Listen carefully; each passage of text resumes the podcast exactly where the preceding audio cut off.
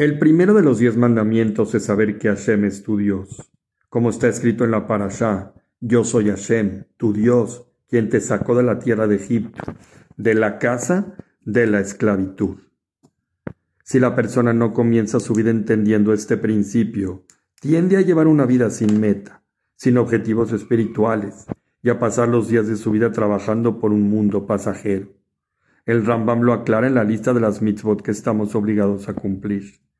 Todos los seres del cielo, la tierra y lo que ahí se encuentra solo existen si partes de la verdad de un ser supremo que mantiene toda esta existencia.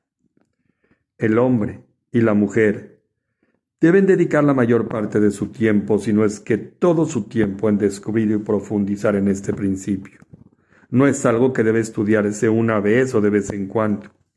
Cada uno de nosotros tenemos que esforzarnos por vislumbrar a Hashem en todo lugar y todo tiempo. Sucede que en muchas ocasiones quieren presentar por medio de pruebas que algo no es visible, es algo inexistente. Pero nosotros vemos cómo la ciencia se ha puesto como tarea el dibujar las ondas sonoras, por ejemplo. Y por el hecho de sentirlas, consideran que no es suficiente y principalmente para muchos excéntricos que quieren hacer visible todo lo que abarca este planeta. Pero bien sabemos que por más que intenten persuadir a nuestro cerebro por medio de estas investigaciones, nadie puede negar que olemos, nadie puede negar que sentimos o escuchamos lo intangible. Emuná es hacernos navegar en la convicción clara de la existencia del Ser Supremo.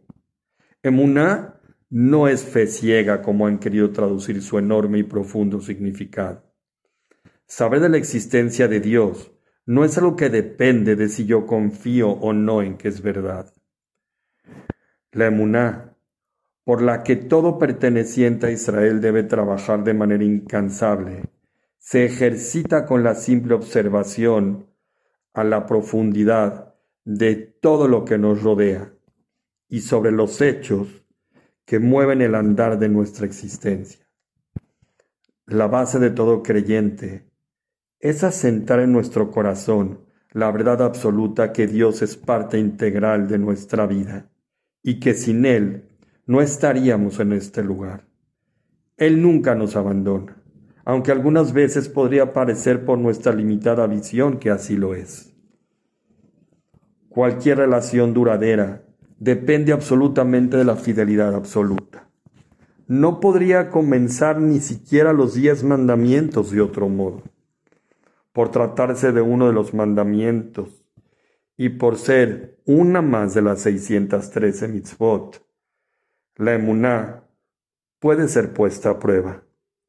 Debe ser genuina en todo aquello que vivimos, sentimos y experimentamos y observamos. Pero aún así, tú tienes que saber que como toda ordenanza divina, su pago es infinito y debes vivir con ella para hacer de ti la gran diferencia en el ser. Shabbat Shalom.